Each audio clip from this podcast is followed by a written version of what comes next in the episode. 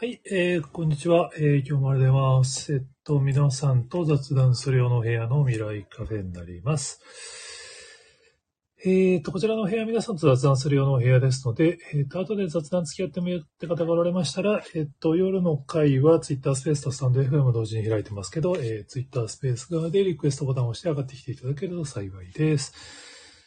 で、えー会話には参加できないんだけど、協力してもいいよって方がおられましたら、えーハッシュタグ未来カフェがこちらのお部屋のハッシュタグになりますんで、えーそちらに、え情報提供なり、フィードバックなり、え質問なりいただけると大変助かります。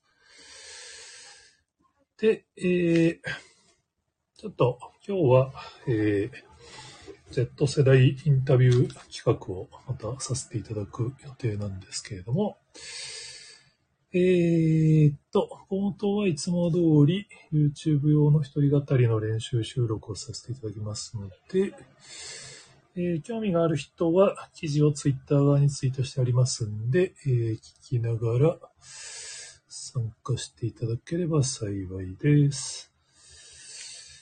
えーっと、これでいいかな。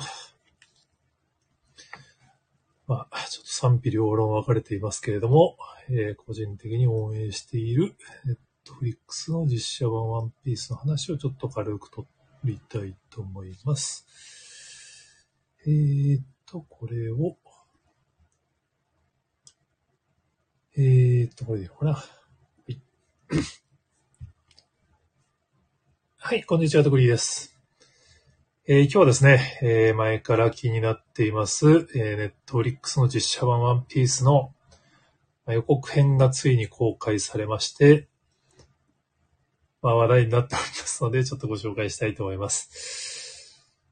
まこれね、あの、やっぱすげえなと思うのは、ネットフリックスの、あの、トゥドゥン、ただ、ただ、ちょっと正しい発音わかんないですけど、その、ネットフリックスのオープニングで聞こえるあのドゥドゥンっていう音が、あの、英語だとドゥドゥンっていう、こう、音に聞こえるらしくて、それがファンイベントのタイトルになってるんですけれども、そのファンイベントにおいて、ついに、ワンピースの、まあティザー映像が公開されましてですね。まあこれ本当あの、早速、ツイッターのトレンドで、まあ、日本ちょっとどうだったか見てないんですけど、スペインとかフランスとかでトレンドの1位に入ってるんですよね、ワンピースっていう単語自体が。まあ、ブラジルで開催されたんで、日本だと朝早朝5時台とかだったみたいですけど、ヨーロッパとかだと結構いい時間に見てたんですかね、ちょっとわかんないですけど、アーノルド・シュワルツェネッガーとかね、ガルガドットとか、まあそうそうたる面々が登壇するさすがネットフリックスのイベントっていう感じなんですけど、まあその中でも、ガルガドットが締めだったかな。で、アーノルド・シュワルツェネッガーが締め前。で、その前が、このワンピースの発表になっていて、まあ、8月31日配信開始ということで、まあ、メインの配役の方々が壇上に上がってたんですけど、これがね、日本でこのニュースが紹介されたんですけど、なかなかやっぱね、フィードバックが厳しいんですよね。ネットフリックスのアカウントのコメント欄は比較的応援コメントが多かったんですけど、メディアの記事のコメント欄がやっぱね、これじゃない的なコメントとかも、これは失敗するとかっていうコメントがまあ、非常に多くってですね、やっぱドラゴンボールの悪夢がね、私もあるんで、ちょっと心配しつつも期待しつつもっていう感じなんですけど、皆さんどうですかね？予告編ご覧になりましたでしょうか？まあ、実際あの、日本の漫画の実写っていうのは、まあ、数々の失敗事例がありまして、まあ、ドラゴンボールが非常に有名ですけれども、なぜかね、孫悟空が高校生になっているっていう、まあ、映画だから知らなかったって話なんでしょうけど、今回、個人的に期待してるのはネットフリックスなんで映画じゃないんですよね。シーズンものになるはずで、まあ、ファーストシーズンっていうことになるはずです。多分、ちょっとわかんないですけど、詳細は。ただ、あの、見た感じ、まだね、チョッパーはいないんですよね。あの、壇上に上がっているのが、ゾロ30、ソップ、ナミまで。で、まあ、最初の5人ですね。の、まあ、配役は遠くに発表されていて、まあ、その人たちが出てくる予告編が出てきて、まあ、ステージの挨拶もその5人によって行われてるんですけど、予告編ね、まあ、これ本当あの、お金かかってるなっていう感じはすごいします。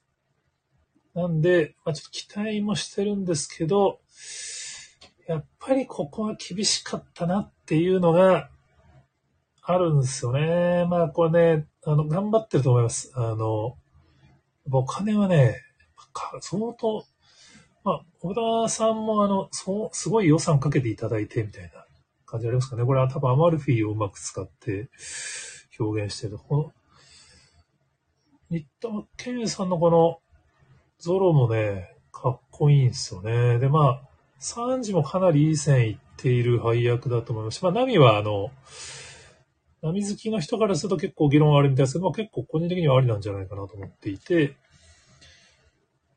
しかし問題はルフィなんですね。もうこの、まあ、彼がルフィならば別に僕はいいと思ってるんですけど、やっぱね、このルフィのこのゴム人間を人間が演じた時どうなんだっていうのがやっぱね、この最大の懸案事項だったんですけど、ゴムゴムのね、ピストルのシーンがあるんですよ、これ。これね、これやっぱりちょっと、漫画の迫力はやっぱりちょっとね、実写じゃやっぱ出ないっすよね。なん、これどうしてもね、やっぱこの、やっぱ、ろくろ首的、こう、ちょっとやっぱ手が細いからかななんか弱々しい。まあ、どうなんだろうな。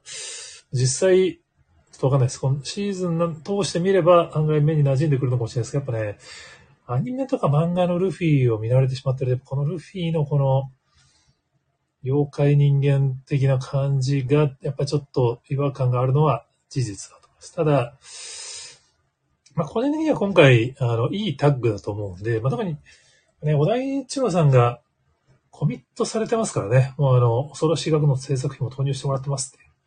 僕の寿命を計算してもワンピースが世代に向けて大きく踏み出せるチャンスはこれが最後だと思いますっていうツイートをこれ、2016年とかにされてるんだ。これ2000、これは2023年のやつですね。あの、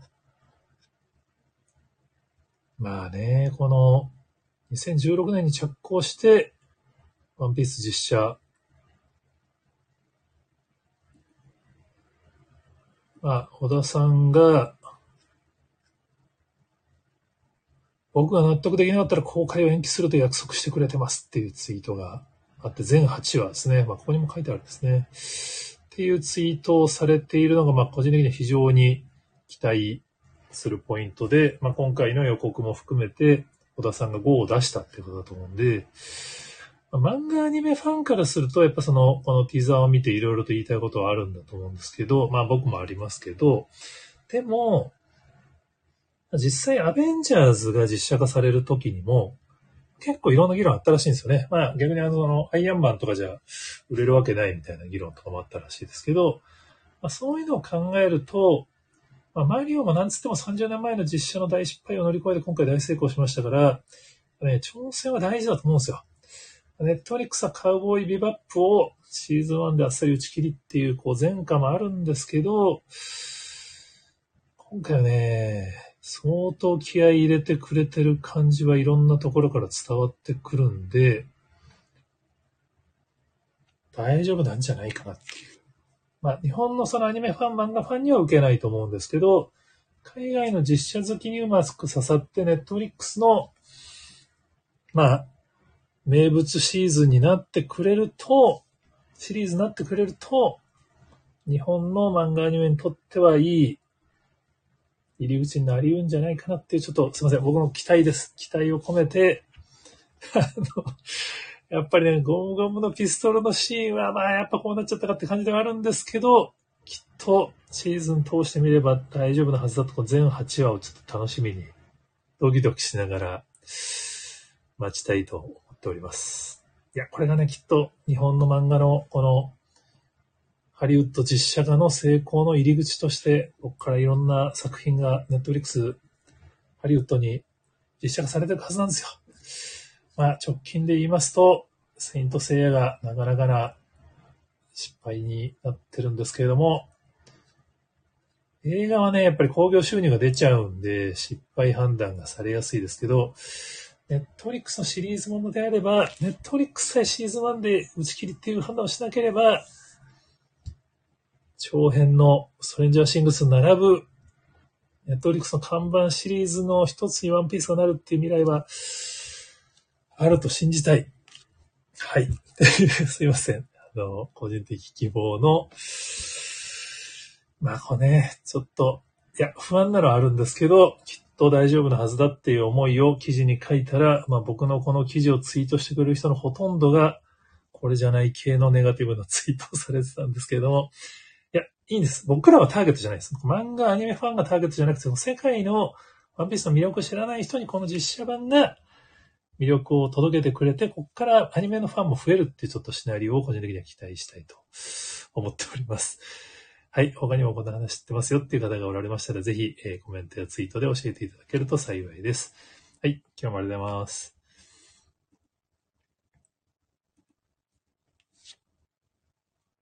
はい。ということで、えー、こちらは、えっと、いつも通り皆さんと雑談する部屋になりますので、えっと、雑談付き合ってみる方は、えー、ツイッタースペースとスタンド FM を同時に開いてますけども、ツイッタースペース側でリクエストボタンを押して上がってきていただければ幸いです。で、えー、っと、会話には参加できないんだけど協力してもいいよって方がおられましたら、えー、ハッシュタグ未来カフェがこちらの部屋のハッシュタグになりますんで、えー、そちらの方にフィードバックなり、えー、情報提供なり、質問なり、投稿いただけると大変助かります。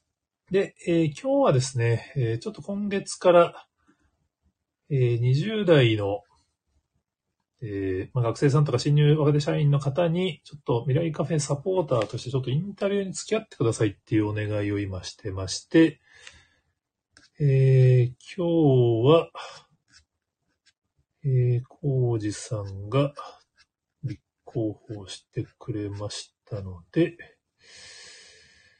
えー、っと、お呼びしたいと思いますと。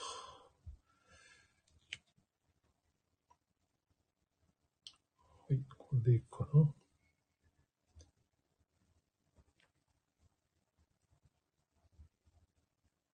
このね、ツイッタースペースが時々バグるんで、このリクエストがいってるのかどうかが非常に不安になるんですが、えー、っと、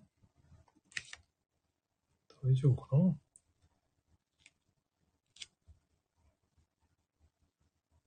これはなんかバグってるパターンですかね。うーんと。どうかな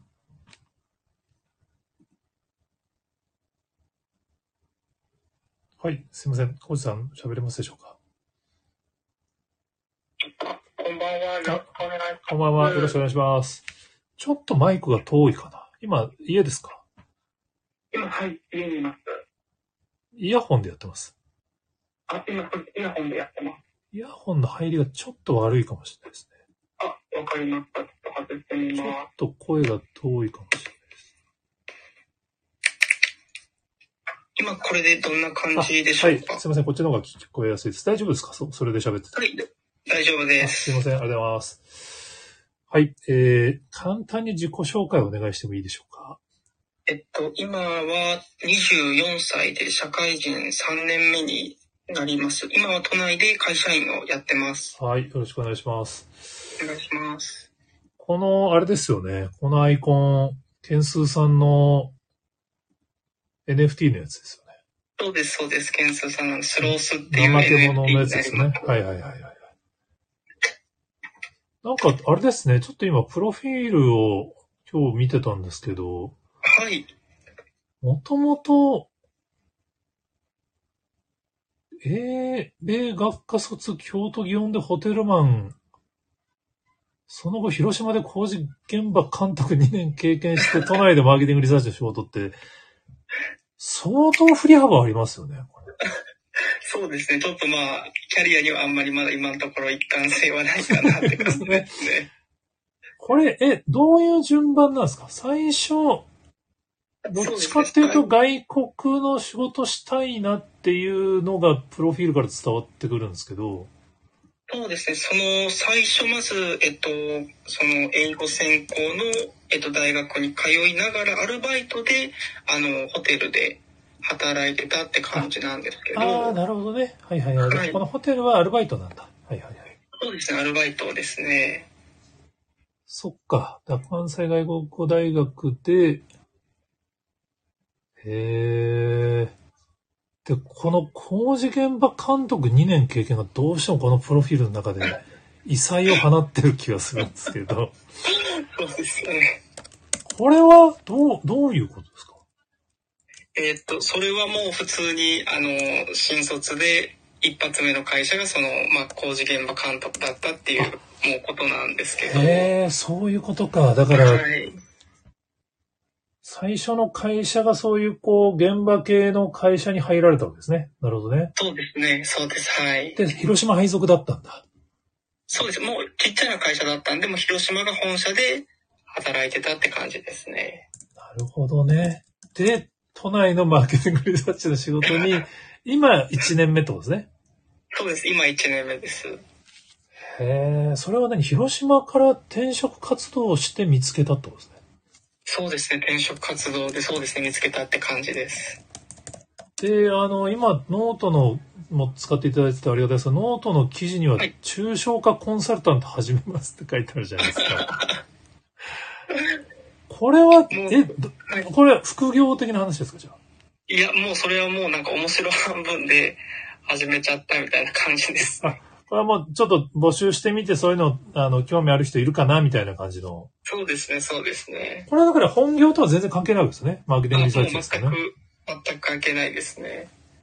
へえ、なるほどね。え、この、キャリアいろいろありますけど、自分に一番この、性格的に近しいなっていうのは今のところどこなんですか？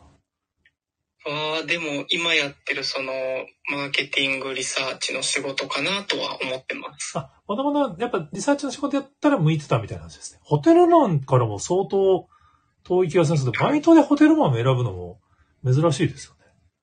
そうですね。ただそのなんか英語をその時学生時代学んでたので、あまあそれが使える仕事っていうのでホテルマン選んだって感じですね。なるほどね。で、そっか。で、ある開発室購読中だから今、ケンスーさんの影響も受けて、このアイコンはスロースになってるとですね。そうですね。いや、ちょっと、あれですね。何から手をつけていいのか。実際、ちょっといつもの質問からちょっと入らせていただくと、SNS とかスマホとか使い始めたのっていつぐらいの世代ですか？えー、っと、中学2年の終わり頃ですね。中学2年で親がスマホ買っても OK って言ってくれたってことですか、じゃあ。そうですね、そうですね。そのタイミングで SNS は LINE と？えー、っと、LINE とだけですね。まあ、あと YouTube まずはからからね。まあ、そうですね。LINE と YouTube から入るんですね。ね他の SNS はいつぐらいから使い始めた感じですか？えー、っと、それが多分、もう大学生になってから初めてツイッターを始めたみたいな感じだったと思います。これ2017年3月からって今アカウントになってますけど、はい。それぐらいってことですね。あ、もうまさにそれですね。はい。それはなんかきっかけあるんですか？大学でツイッター始めるって。は、えー、っと、もう単純にみんなやってるから自分もやったって感じだったと思います。そういう世代か。え、インスタは使ってます？いや、インスタはもう一切やってないんですよ。でもじゃあツイッター世代ツイッターコミュニティ側なんですね。そうですね。え、女性の友人はそんなに多くない感じですか？えー、っと、あ、でも、少ないかもしれないですね。そっか。だからそんなに無理にインスタのアカウント作らなくても済んじゃう、あの、感じですね。そのくくりで言うとね、あの、我々世代の方に入るんです。でも、Facebook はそんな使ってないんだ。な、な、何をですか ?Facebook はそんな使ってないですか？あ、Facebook はでもちょくちょく使ってますね。あ、なるほど。だからあれですね、あの、我々世代からすると、まだ理解できる方の、あの、Z 世代の人たちですねな。るほど。えー、え、メインの SNS 何ですかって聞かれたら何て答えるんですは、ツイッターですね。かあーなるほどね。あじゃあ、よかった。今日は理解しやすい方の人ですね。よかったです。え、マーケティングリサーチの仕事に入る前も、ツイッターは比較的コミュニケーションずっと使ってるみたいな感じですか？というよりも、なんか情報収集で、でかなり使ってましたなね。るほどね。でも、工事現場監督してるタイミングって、はい。多分あんまりあれですよね。スマホ世代な人が周りにいなさそうなイメージがあるんですけど。ああ、でもそうですね。やっぱぶ年齢分布的には、その40代以降がやっぱ多かったイメージはありますね。へえ、その2年間はどうされてたんですか？そういう、その、ネットコミュニケーション的なのも、普通見る専で、大学の時との友達とやり取りするぐらいみたいな感じですか？ああ、でも本当、そうですね。ほぼほぼ見る専ですね。なるほどね。え、ノートを始めたきっかけとか聞いてもいいですか？ちょっとノートちちゃんと使っていただいてる方、ここに来ていただくの珍しい。そうですね。ノートを始めたのは、多分それこそ、多分ケンスーさんの影響とかじゃないですかね。それで自分もまあ書いてみようとか、そんな感じだったと思います。順番、その順番なんだ。これだから最初の記事が2022年4月で、サラリーマンのリスクを認識したので共有しますって書いてて、現在建設会社に勤めているのですがって書いてますもんね。だから、ああ、そうですね、そうですね。前職の時に、ケンスさんの、なるほどな。いや、ケンスさんありがたいな。なるほどね。だからそっか、ケンスさん、ツイッター経由である開発を知って、で、なんかこういう発信した方がいいのかなと思ってちょっと始めてみたみたいな感じなんだ。そうですね、そんな感じだったと思います。なるほどな実際どうですか？その、この、なんだろう。抽象化コンサルタントとか、この、こういうのをやってる自分は同じ世代では珍しいタイプな感じですか？ああ、でもそうですね。まあ、周りの人であんまりこうネット上で発信している方っていうのは、ほとんど見かけないっていう感じですね。意外にマーケティングリサーチやってる人ってあれですよね。どっちかというと、はいあの、保守的な人が多いイメージで、まあ、保守的っていうか、ああ、そうですね。まあ内向的な人が多いっていうんですかね。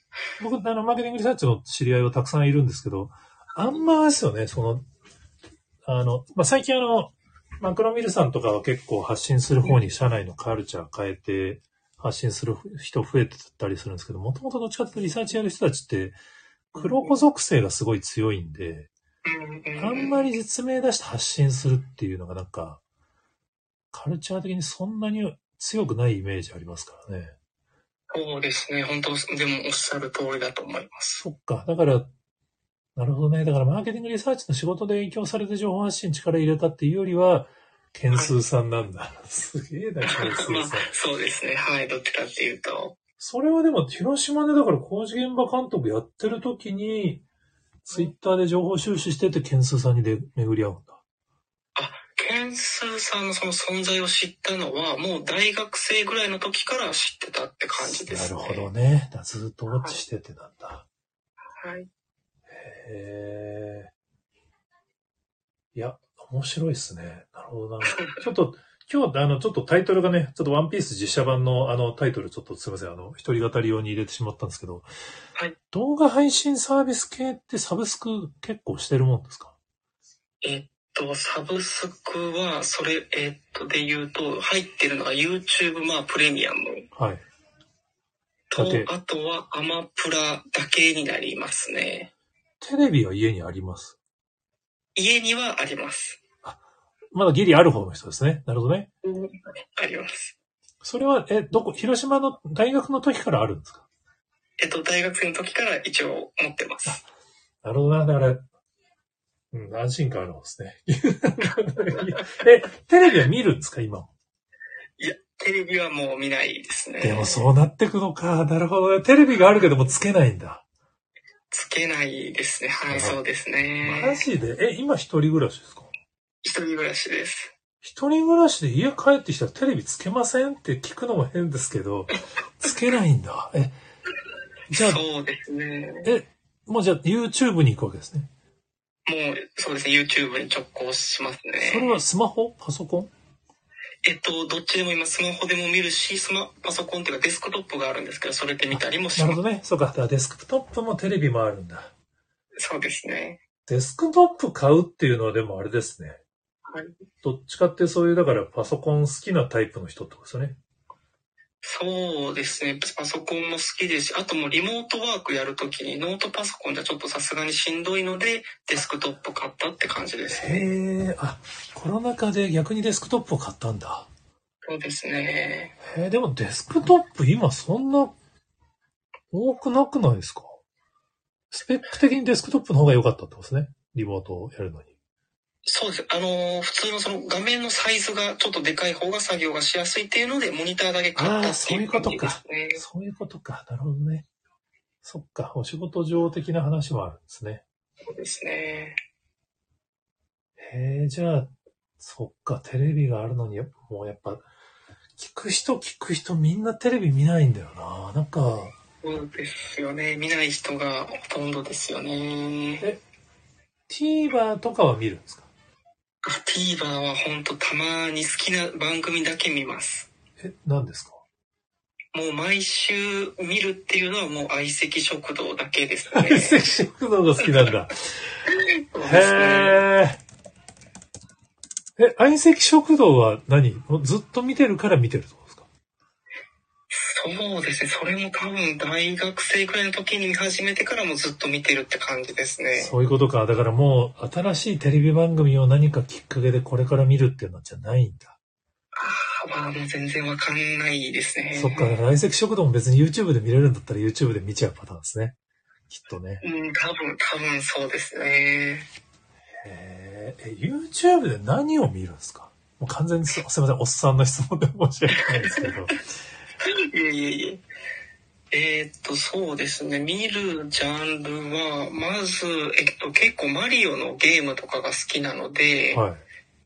例えばマリオカートの実況動画とかをちょくちょく見たりしてますね。えー、僕どうしても自分がゲーマーなんで、見るよりはやる方が好きだから、実況を見る人の気持ちは全然わかんないんですけど、それはだから自分が上手くたなるために見るんじゃなくて別に見てて楽しいから見てるってことですよね。えっと、最初はゲームを自分もやってたんで、その練習がてらっていうか、はいで見てたんですけど、今はもうゲーム自体をやってなくて、ただ楽しむために見るっていうえ、感じです。ゲーム機はあるんですか？家に。ゲーム機はもう売っちゃって、今手元にもマジで？へえ、それはもう、あ、自分はゲームやらない人間だなっていうのを気づいたってことですね。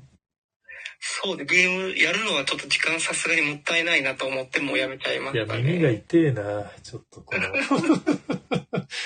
そうか、まあでもせっかくね、マーケティングリサーチの仕事も見つかったし、それに集中しようと思ったらもうゲームやるよりは、あれですね、他のことやった方がいいと。そうですね。ええ話ですね。え、ゲーム機はいつ売ったんですか？えっと、売ったのはもうあれです。大学生の時に買って大学生の時に売ったって感じですね。もう大学の頃に卒業するんだ。偉いな へえ、でも、そっか。だ別に、見てても買ってやりたいなとは思わないんだ。そうですね。やっぱ時間がもったいないっていう。いかんな。ちょっともう50のおっさんとしてゲーム、もうちょうど今ね、あの、昨日ゼルダの伝説が、あの、はい、クリアしたところなんで、あれも数十時間費やしてると思いますけど、そっか、でもまあでもな、確かに、20代ゲームに時間とか過ぎるのは確かに良くない気がするな。僕も確か冷静に振り返ってみると、一時期ゲーム機持ってない時あったんですよね。え結婚してからプレステ4を買ってしまっ、プレステ3を買ってしまって戻ったんだよな、ゲーマーに。なるほど。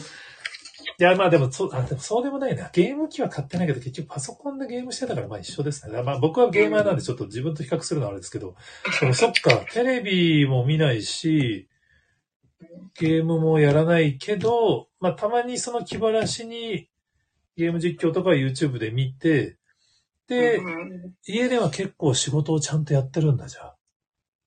仕事、そうですね。いわゆるその、まあ、仕事力というかビジネス力をつけたいみたいな結構思考が強いので、そっちに時間使っちゃってるって感じですね。なるほどね。今あれですね、ツイッター側で、安倍さんもテレビはあるけどつけませんね。スマホとタブレットで済んじゃいます。テレビを使うときはゲームをやるときと映画を見るときでディスプレイとして使ってますっていう、この、安倍さんが自分は若いぞアピールをして僕とのこの境界線を敷きに来てますけど、ここはでもやっぱり世代でやっぱり明らかに変わるのが、まあグラデ、まあ、パッキリ、パッキリどっかで変わるわけじゃないんでしょうけどね。やっぱり、うんそっか、グラデーションで変わるんだろうけど、へえ、テレビもゲームもなくて一人暮らしってダメだ、僕には理解できないです。でも、そのぐらいではあれですよね、スマホとパソコンはすげえ長い時間やってると思うんですもんね。あもう相当どっぷりやってますね。スマホのゲームもやらないんだ、じゃあ。わあ、もうや、全然やってないですね。それはだから、ちゃんとあれですね、ゲームに時間を溶かさないって自分で決めてその選択をしてるからなんだ。いや、あの、正しいと思います。特に20代。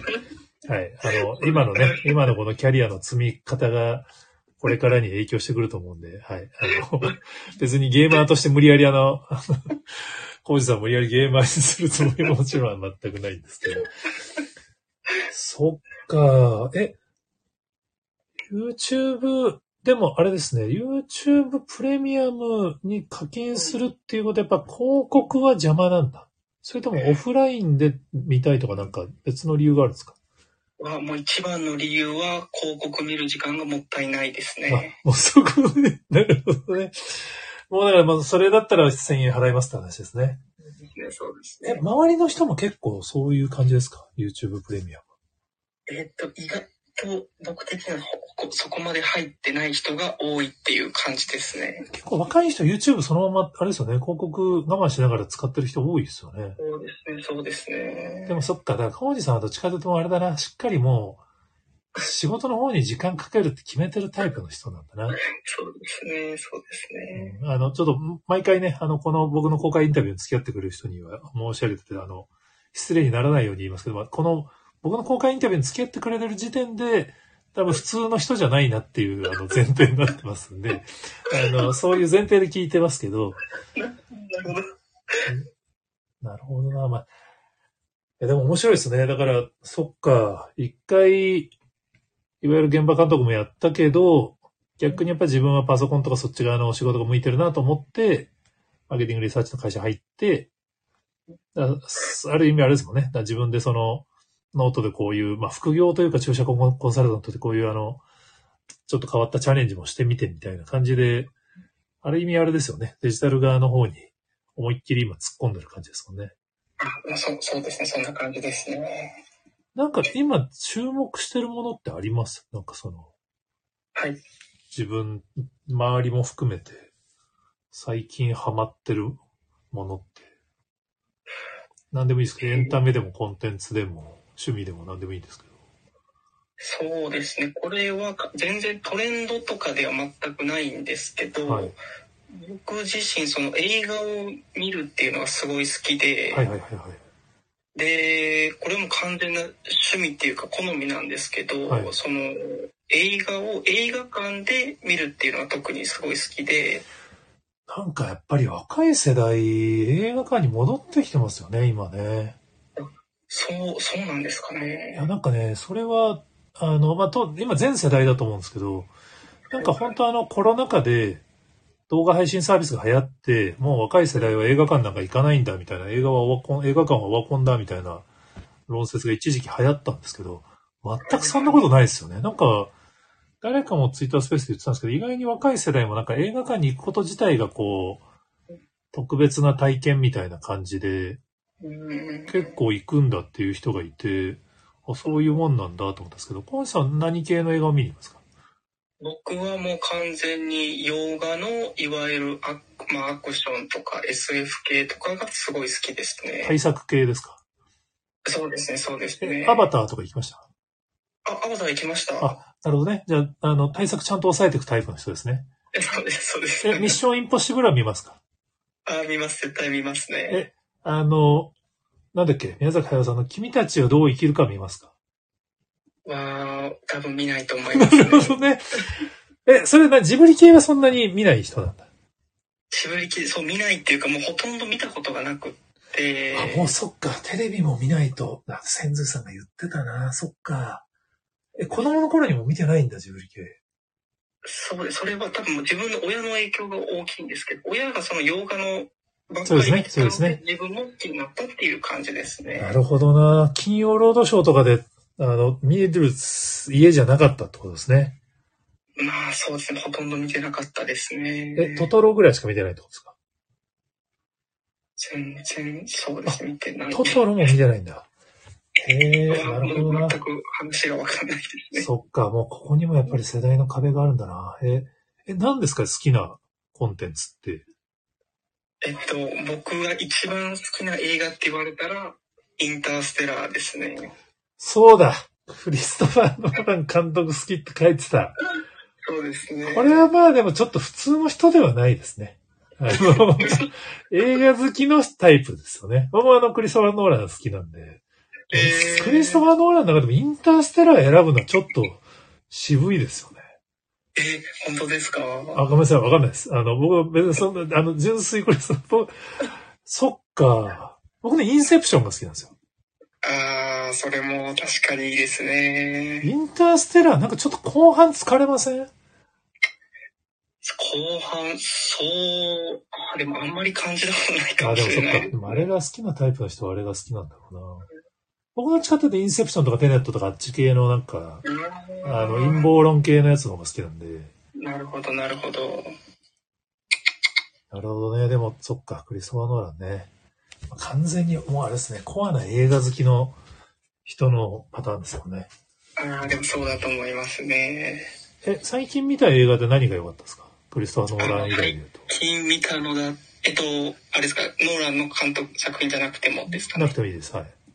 でと、もうマリオが一番良かったですね。逆にね。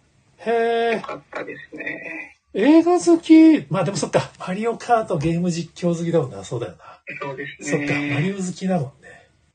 そうですねそれでもクリストファー・ノーランの映画好きっていうのとマリオのあの映画が良かったって文脈全然違うでしょ？あそれはもう完全に別腹というか、別腹というか別個の。そうですよね。だから、マリオの映画はだからゲーム実況の、まあ、リッチ版みたいな感じですよね、多分。まあそうそうですね、そうですね。へえ、でもそっか。でも、あやっぱ映画館にだから一通り見に行くんだ。映画館そうですね、見見に行きますねい。や、これはでも映画業界の人からすると、やっぱ若い世代はやっぱり映画館行くんだよななんか YouTube とか、アマプラとかで家で見れちゃったらなんか映画館行くのめんどくさそうに思う人が増えるんじゃないかなみたいな結構その映画館オワコン論の根源にあったんですけど、やっぱ違うんですか？えっと、僕がその映画見に行くっていうのは、その、まあ、マリオはちょっとまあ別枠なんですけど、いわゆるそのノーランの監督っていうのが、その、まあ普通の、普通っていうかまあ、まあどこの映画館でもまあ基本は見れるんですけど、はい。僕はその映画の IMAX っていう企画がとてもすごい好きはい。で、あの、その、いわゆるその、本当縦横20メーターぐらいの、うん、没入感ですね。スクリーンでそうですね、没入感で見るっていう体験をしたくて行ってるって感じですね。IMAX ちょっと値段高いですよね。値段、そうですね、た普通のところよりは高いですね。高いですよね。でもだから、あえてそこをちゃんと選ぶ。まあ、本当に映画好きの人ですね。そうそうですいやでもね。わかります。僕も IMAX が空いてたらできるだけ IMAX 見たいタイプです。まあ、映画館で見るんだってやっぱそっちで見たいですよね。そうですね。やっぱ映画はそっちになっていくんだろうなうんえ、マリオはどっちで見ました？あの、マリオはもう、えっと、普通の、いわゆる普通のシアターで見ましたね。吹き替え？えっと、字幕で見ました。そっか。じゃあ夜見に行ったパターンですね。そうですね、夜見ましたね。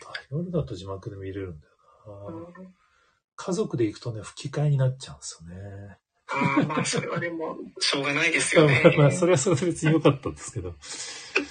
そっか、なるほどね。クリストファー・ノーラン好きで。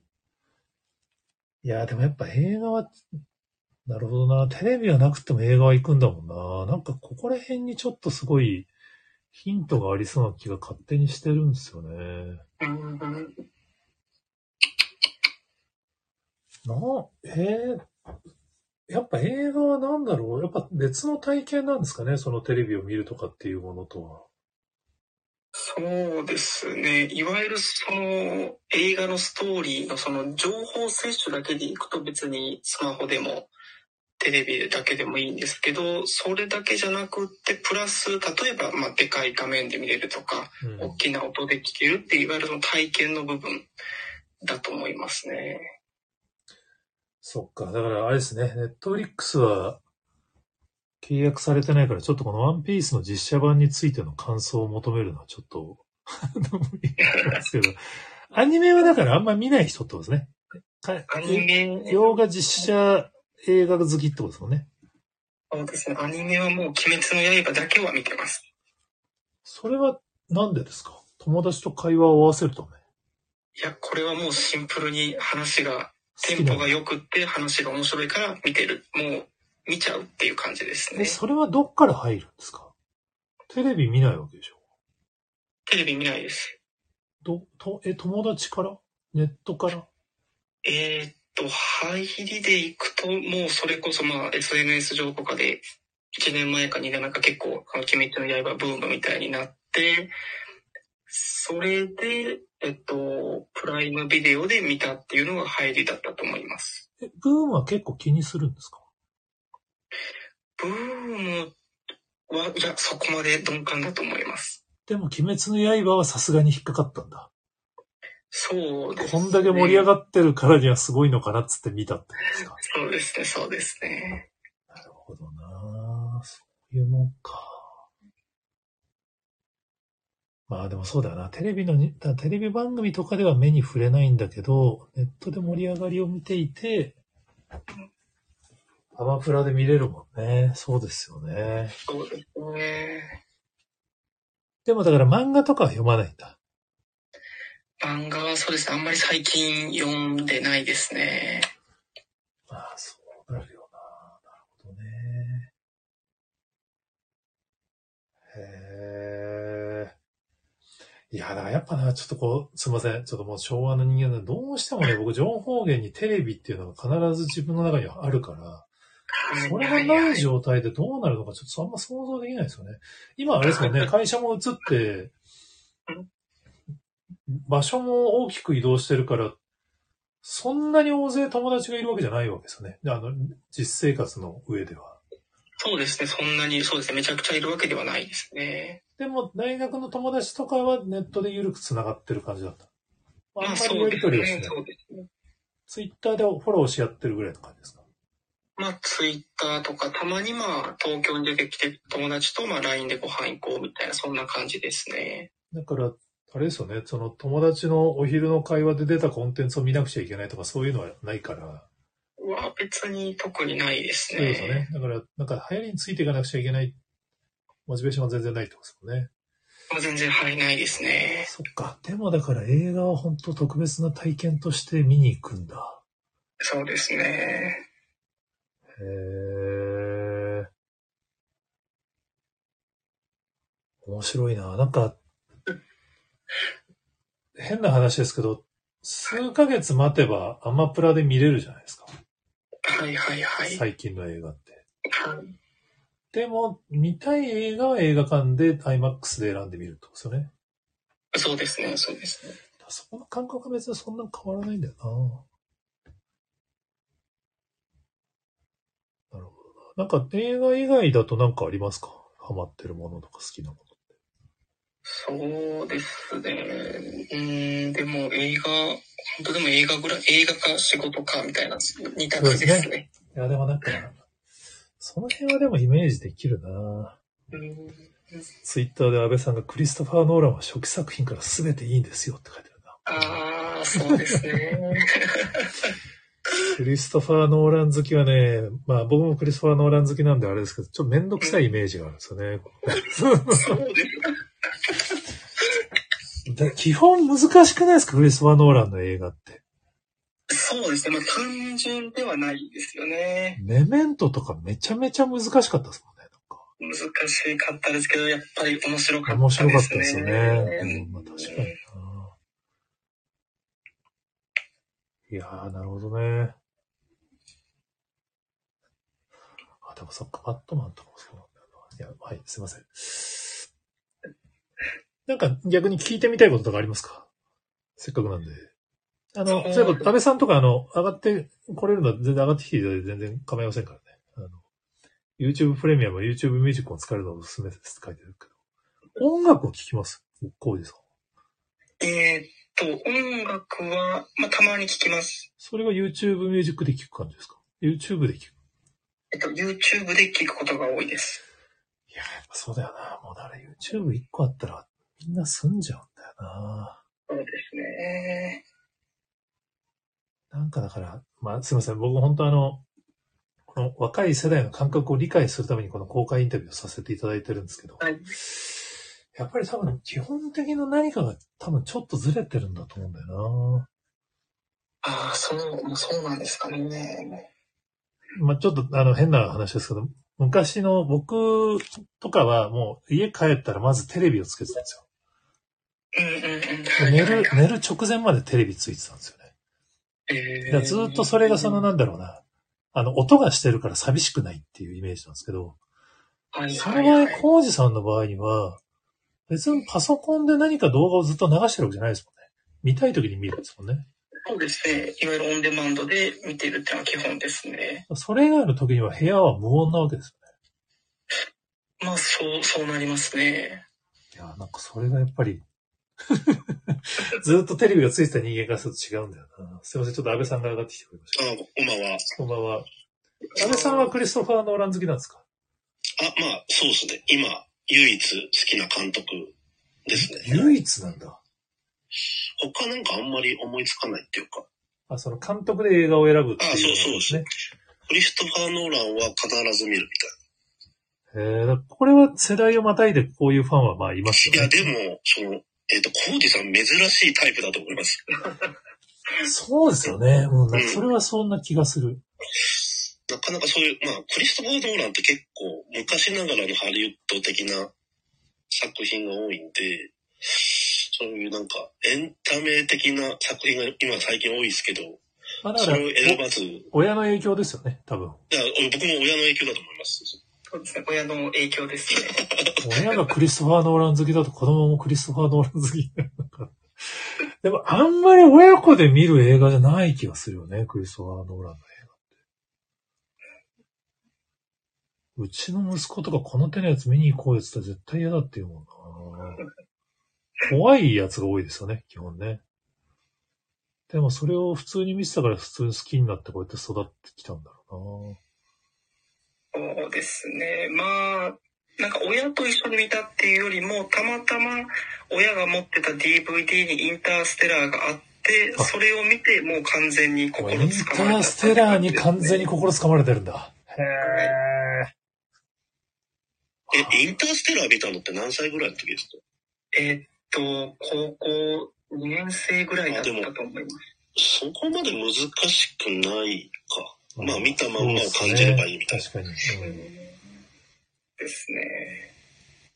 インターステラーね。まあでも、うん、まあ、当然ね、あの、若かろうが、年食っていうは、その感性の好き嫌いはまた別ですからね。いや、でも渋いよな。絶対、ちょ、絶対って言うとちょっと失礼だけど、そんなに友達と映画の会話で盛り上がらないですよね、きっとね。クリストファー・ノーラン好きそんなにいないでしょ、周りに。まあそうですね。あんまりいないですね。多分そのクリストファー・ノーランって名前から分かってくれる人日本人にそんなにいないですよね。映画好きの人たちじゃないと。多分映画のタイトル言ったら分かるけど、監督の名前言って伝わるケースって結構日本少ないと思うんだよな。そうですね。でも僕の肌感的には20人に1人ぐらいは、ああ、わかるわかるそうですね。まあそうですね。うんうん。あの、その数はすごい正しいと思います。まあ20人に1人多い方かもしれないけど、まあでもね、クリストファー・ノーラン僕も大好きです。はいはい。もうテネットとかも最初見たとき意味わかんなかったけど、そうですね。僕テネットを2回見たんですよ、劇場で。げあ、2回見に行くんだ。へえ。で、その、劇場で僕2回見に行くこと絶対ないんですけど、あ、なるほどね。うん、見たくないんですよ。僕、一番最初の感動をすごい大切にしてて、はいはい、わかりますわかります。なんかね、そう、映2回は画館では1回でいいかなって僕も思っちゃうんだけど。さすがにわからなすぎて、そうなんだよな2回見たし、アマプラでも見たけど、やっぱわかんないですよ。要はあんなの考えますよね。なんか時系列むちゃくちゃになっちゃうわかんなくていいんだと思いましたね。あいつ最初、え？とか思ってなんか、いや、でもなんか、アイデアの発想自体は分かったので、まあすごいですよね。面白いなとは思いました。うん逆さに進んでんだもんな。なんで車で逆さに進んだら同じ時間軸にいられるのかちょっと全然わかんないんだけど。確かに。いや、でもいいですね。面白いな。だから、まあでもそうだよな。クリストファー・ノーラン好きだから多分僕のこの公開インタビューに付き合ってくれるっていうのはなんとなくこの、多分僕の公開インタビューに付き合ってくれるそのその20代の人が多分100人に1人ぐらいですからね。多分そういうその、重なり具合のなんか面白さはある気がするな。そう、あの、安倍さん的にはどうですか？あの、ワンピースの予告編いや。、えーっと、僕、ワンピース見てないんですよ、漫画を。漫画もアニメも。へえ。むしろ嫌いなぐらいなんですけど、あんだけやってて全く触れずに生きてこられる？いや、なんかね、あ、まあ、あんまり言うと、あの、ネガティブなことになっちゃうんで、え、ちょっと待って、コウジさんはワンピースは見たことありますか？ワンピースは漫画を70巻ぐらいまでは追っかけてました。やっぱそうですよね。え？逆に70巻でやめれるんだっていう。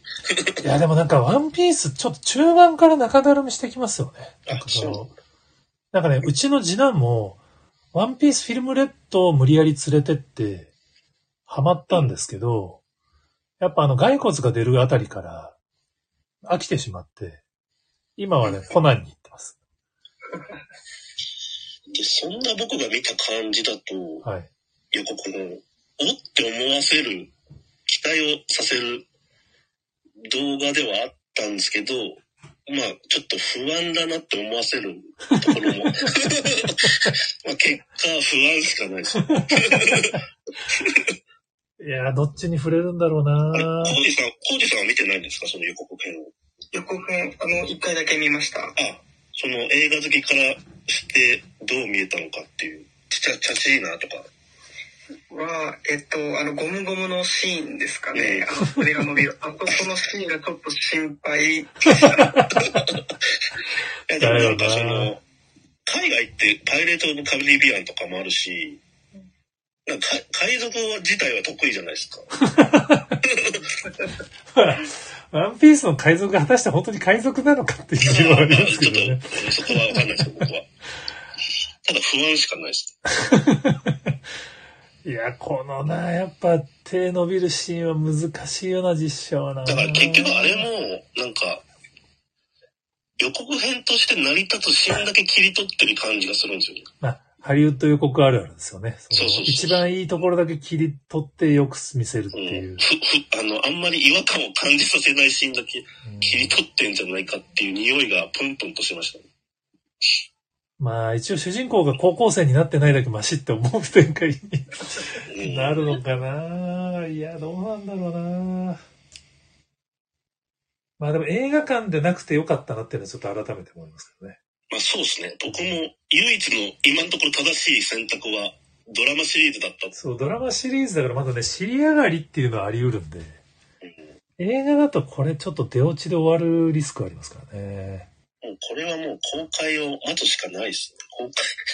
え、コウジさんはこれ映画だったら見に行きますか？行かないですか？まあ、ワンピース、多分行かないと思います。正直だな。そうだよな。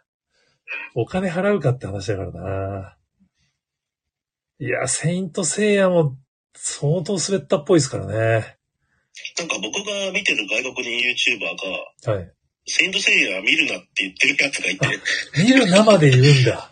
へこれはひ、え。これはひどいみたいな。たあ、僕ちょっとわかんないですけど、そんな風な感じの動画を上げる人がいました。なんか、うーん、どうもね、評判も、まあ、なんかその、告知が足りなかったからとかっていうレベルではない感じのそうですね。レベルじゃないですね。うん、なんか感じですよね。なんか、まあ、予告編のシーンが全てみたいな解説してる人もいましたけどね。なんかその、見どころのあるところは全部予告そ編れがワンピースになんなきゃいいんですけど。いやー、その、このハリウッドの予告編の作り方だよな。確かにな。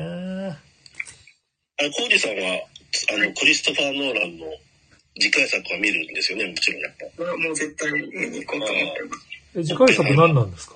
オッペンハイマーっていう、オあッペンハイマーが次回作なんだ。さっき検索して、こんな用語あったっけなと思ったんですけど。の、原爆の開発した人ですよね。はいはい、もうそれは有名ですよね。あ、もう予予告編は出てます。これだから実話ベースってことですね。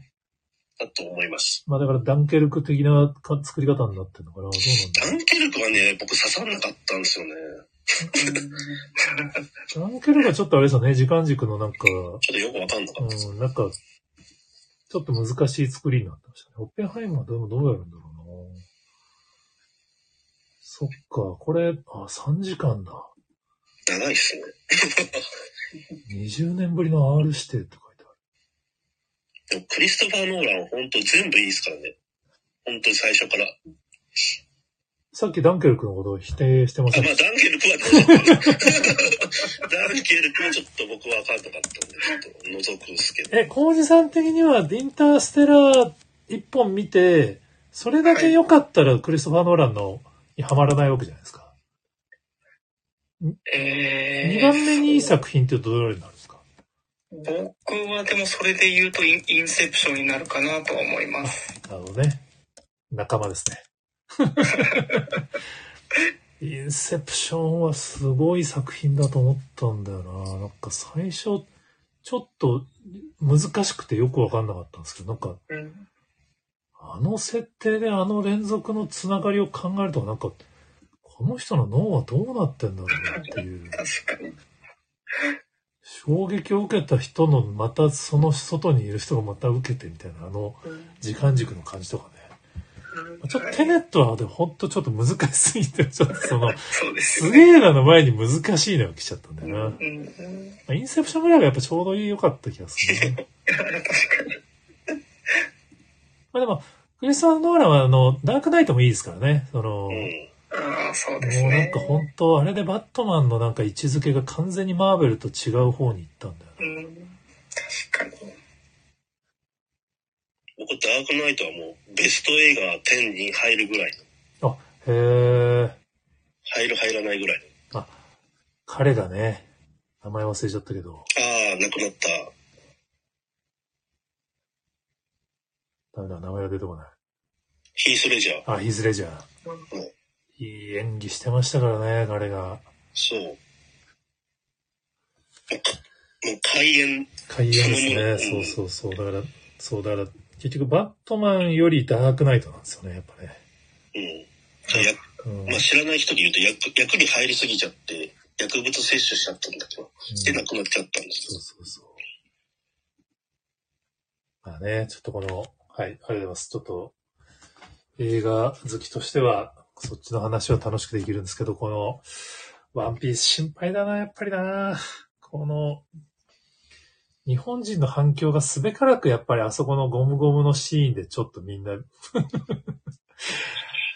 やーこうなもうちょっと、いや、どうしよう、なしょうがないのかな。でも海外で受けたらいいんですけど、海外で受けるのかっていうのが、うん、でもなんかやっぱ、ルフィのやっぱりゴムゴムがやっぱりね、ワンピースはハイライトだと思うんで、やっぱあのゴムゴムのピストルのシーンがこ、なんかこう、なんでしょうね、あのゴムパッチン的な感じに見えるのは何なんだろうな。あれの迫力がないとちょっとやっぱり一気にワンピースの魅力が半減してしまう気がするんですよね。やっぱアニメってすごいですね、そう考えると。アニメってすごいんですよ。まあ漫画もですけど。いや、だから、ゴムゴムのピストルでああれだった場合、ゴムゴムのガトリングだとどうなるのかっていうことなんですよね。まあ、そそれまでにあればいいですけどね。で、ガトリング多分早めに出てくるはずなんで。あ、僕わかんないから、ストーリーが。いや、きっとね、いや、あったと思うけど7まで終わんなきゃいいですけど。な で、あのね、だから3時まで出てくるんで、かなり、あの、ワンピースの関数としてはかなりあるはずなんですよ。あ、先々がある。8話まで。だ5人出てくるまで相当あるんで、相当何人か戦わなくちゃいけないはずなんですよ。なるほど。多分、アーロンが出てくる、ま、まあ、そうか、読んでないから分かんないかもしれないですけど、その、アーロンが出てくる手前で終わるんだと思うんですよね、多分。えー、アーロンまで行くのかな？どうなんだろ。いや、これシーズン1で打ち切りになったらもう本当日本の漫画の実写が終わりますからね。相当冷めるんじゃないですか。いやー、これはちょっとなーいや、本当いや、すいません。ちょっとこの、いや、そうっすね。でも、いや、だ、ダメかなまあ、とりあえず待待つしかないです8月末までまで2ヶ月以上ありますからね。まあ、その前にね、まずこの、君たちはどう生きるかとこのミッションインポッシブル対決っていうのがありますから。コウジさんはミッションインポッシブルは見るけど、ジブリは見ない。わかりますので。そうですね。いや、見ない。え、安倍さん、安倍さんはどうなんですか？あ僕は、あの、ミッションインポッシブル見ないで、はい。あの、君たちはの方を、まあ、劇場で見るのかどうかっていうとを悩んでるってことですね。はい。この辺がな、そう、どっちなんだろうな。ちょっとまあ、まず、それを楽しんでから8月をちょっと楽しみに待ちたいと思います。はい、すいません。はい、ということで、あの、小路さん長々と付き合っていただきましてありがとうございました。安倍さんもありがとうございます。ありがとうございます。ありがとうござい。あの、こちらのお部屋はこんな感じで僕が知らないことをあの皆さんに聞くためにあの開いているお部屋ですけれども、今日は、えっと、Z 世代インタビュー企画ということで、ちょっとコウジさんに我々1時間お付き合いいただきました。